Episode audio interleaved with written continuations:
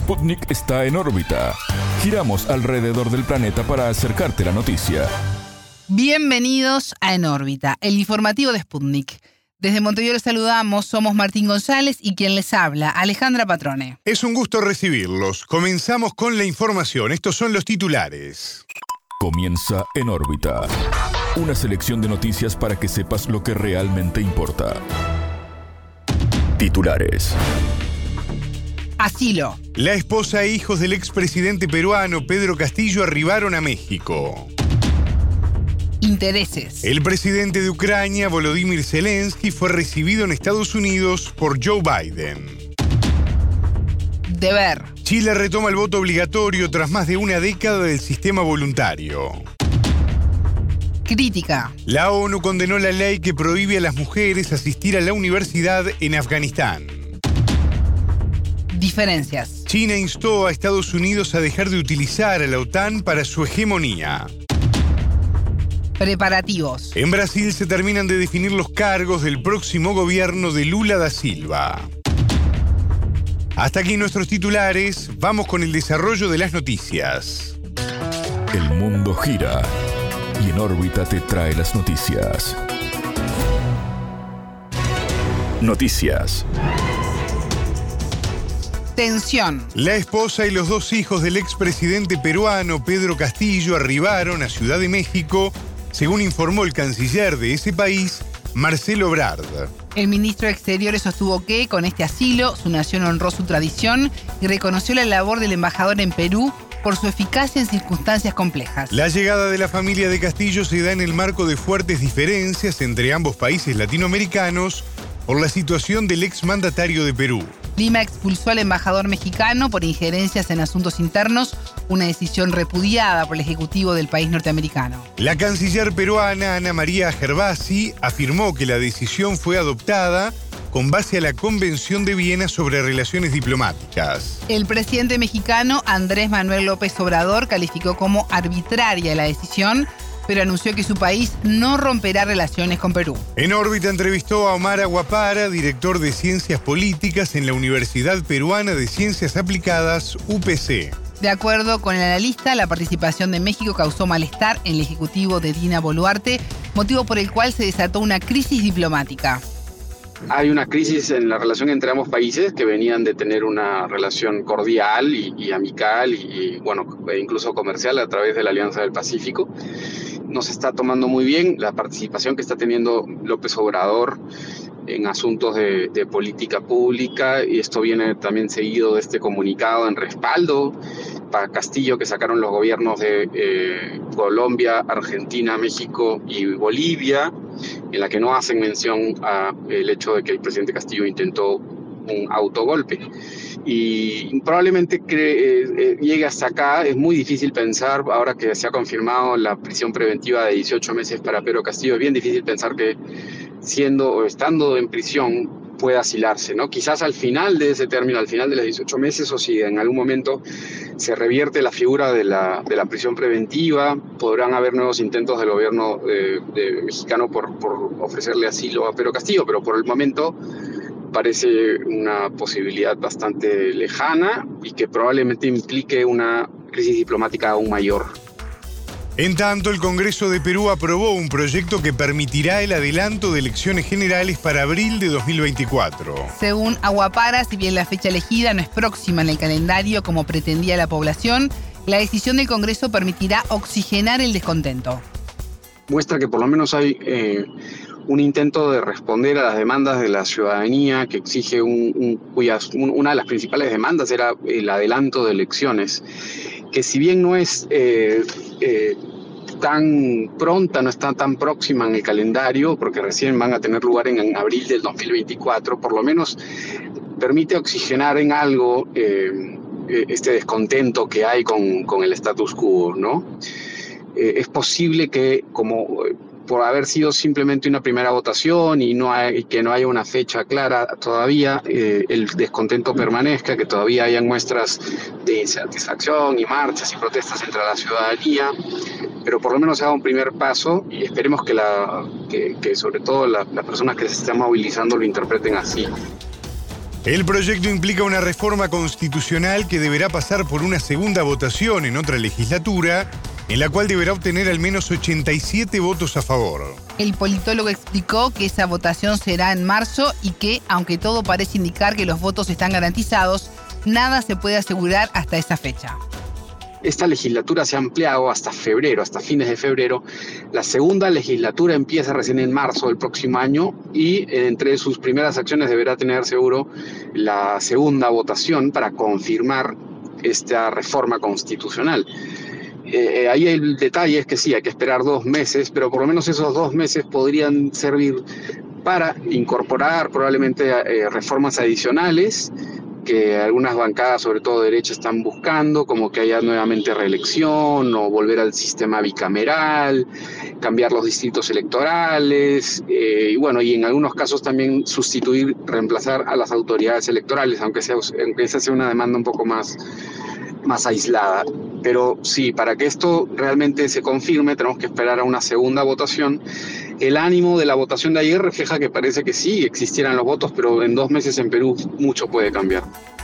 Escuchábamos a Omar Aguapara, director de Ciencias Políticas en la Universidad Peruana de Ciencias Aplicadas. Intereses. El presidente de Ucrania, Volodymyr Zelensky, fue recibido en Estados Unidos por el mandatario Joe Biden. En Washington, Zelensky visitó la sede legislativo para intervenir en una sesión conjunta de las dos cámaras del Congreso. Estados Unidos confirmó la entrega de un nuevo cargamento de armas para Kiev en el contexto de su conflicto militar con Rusia. El lote que incluye baterías de misiles antiaéreos Patriot vale unos 2 mil millones de dólares. La Casa Blanca reiteró que el país no mandará en ningún caso sus tropas a Ucrania. La administración de Biden puntualizó que no busca una confrontación directa con Moscú y tal postura no cambiará con la visita de Zelensky. Sin embargo, el presidente de Estados Unidos implicó a su país en el conflicto ucraniano con el envío de grandes cantidades de armas. Por su parte, Zelensky busca convencer a los congresistas norteamericanos de liberar aún más ayuda militar y financiera a su ejecutivo. Estados Unidos debate el presupuesto gubernamental del próximo año, donde se contempla otorgar casi un 20% más de dinero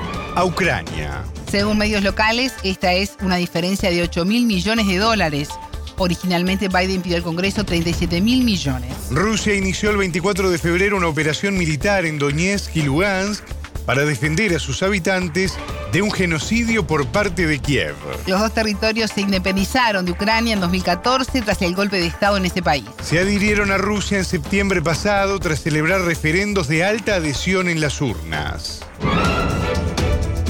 Deber en Chile. Chile retoma el voto obligatorio tras más de una década de sistema voluntario. La Cámara de Diputados sancionó la ley con 124 votos a favor, 6 en contra y 3 abstenciones. La iniciativa aprobada en el Senado incluye la obligatoriedad tanto de elecciones de cargos como plebiscitos nacionales, exceptuando las primarias. Para que la iniciativa se aplique en los próximos comicios, el Congreso deberá aprobar una ley orgánica. En la norma se deben establecer multas y sanciones que se aplicarán por el incumplimiento del nuevo deber ciudadano. Asimismo, se publicará un listado de personas que pueden eximirse de esta obligatoriedad. En órbita entrevistó a la periodista chilena Catalina Gamboa, editora de la agencia Atón. La entrevistada dijo que esto significa un cambio importante centrado en aumentar la participación ciudadana como forma de legitimar la democracia. Viene a tratar de instaurar un cambio en la participación electoral de los últimos años porque hemos visto que, bueno, en relación al, siglo XX, durante el siglo XXI, estas cifras de participación en las elecciones ha ido decreciendo significativamente, en parte porque hay sectores de la sociedad que se han ido desencantando con la política y ven en la abstención o en no ir a votar eh, una forma de protesta, entre comillas. Entonces, obviamente, ahora con el voto obligatorio y la existencia de multas, para aquellas personas que no a votar esperan que haya un cambio, que haya una mayor eh, participación en este acto tan republicano como es em, el voto. Y claro, va a generar sin duda diferentes reacciones por parte de los sectores, tanto políticos como de la sociedad. Algunos que están de acuerdo con que haya una alta participación ciudadana, aunque esto eh, conlleve una obligatoriedad, y otras personas que creen en las libertades individuales y que eh, estiman que es decisión de cada uno si va a votar o no. Desde 2012 en Chile regía la inscripción automática y el voto voluntario, medida impuesta en el primer gobierno del exmandatario Sebastián Piñera. Desde entonces la abstención electoral se incrementó en los procesos electorales. Gamboa se refirió a los argumentos que motivaron revivir el antiguo sistema. La baja participación electoral ha sido el factor más importante para volver a poner sobre la mesa la idea de que se vuelva a instaurar el voto obligatorio. Como ya lo comentaba, este fenómeno ha ido aumentando la poca participación electoral durante los últimos años y ha sido una constante en elecciones tan importantes como la presidencial.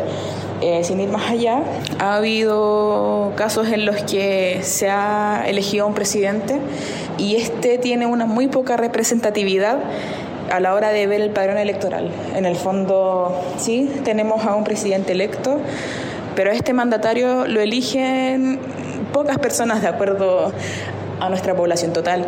Entonces, claro, ese ha sido el gran debate que ha existido durante los últimos años. A nivel ciudadano, la periodista entiende que el cambio tuvo impactos diferentes, pero mayormente negativos en las nuevas generaciones. Por una parte está este sector, diría yo, un poco más conservador, del cual también forman parte, digo, las personas poco más mayores que tienen esta añoranza por la tradición republicana de ir a votar. Vemos como las personas más adultas recuerdan que la participación en, en años anteriores había sido mucho más alta, que siempre es importante cuidar la democracia, pero por otra parte también están las personas un poco más jóvenes, que yo creo son los principales decepcionados, por así decirlo, no todos, obviamente, son sectores que están decepcionados con la clase política, que ven la abstención o la no participación en las elecciones como una forma de protesta. Ellos son más creyentes de todas maneras en las libertades individuales, de yo voy a votar si es que quiero, si no me gusta ninguno no voy a ir. Escuchábamos a la periodista chilena Catalina Gamboa, editora de la agencia Atón. Crítica. Naciones Unidas condenó la ley aprobada en Afganistán que prohíbe a las mujeres asistir a la universidad.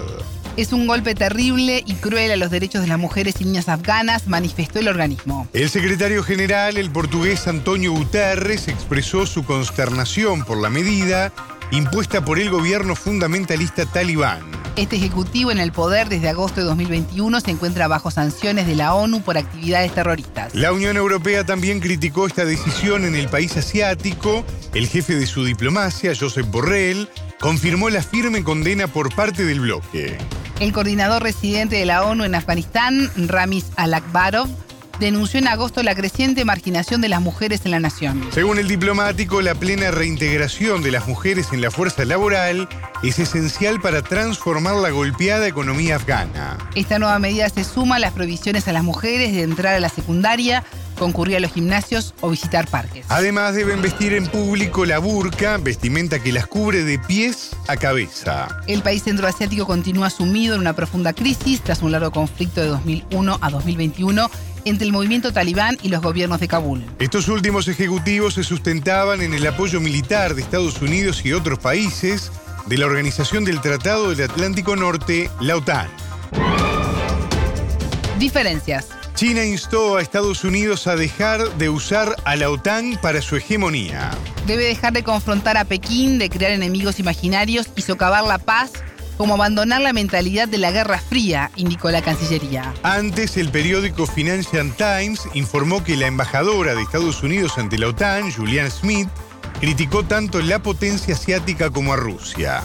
Según la funcionaria, estas naciones buscan debilitar la Alianza Militar Atlántica a través de un intercambio de estrategias. A principios de diciembre, el canciller ruso Sergei Lavrov declaró que la OTAN intenta agitar la tensión en la zona del mar de China Meridional. Sostuvo que esto crea riesgos de seguridad para Rusia, por lo cual Moscú desarrolla su cooperación militar con Pekín. En tanto, el vicepresidente del Consejo de Seguridad ruso, Dmitry Medvedev, se reunió en la capital china con el jefe de Estado, Xi Jinping. Ambos examinaron la relación bilateral entre las naciones y la situación en Ucrania, en la cual Xi pidió retomar el diálogo entre las partes. Por otra parte, el presidente ruso Vladimir Putin se reunió este miércoles 21 con la junta directiva del Ministerio de Defensa. Los enemigos estratégicos de nuestro país buscan su desintegración, afirmó. Las capacidades y medios militares de los países de la OTAN se están utilizando activamente en contra de Rusia, sentenció.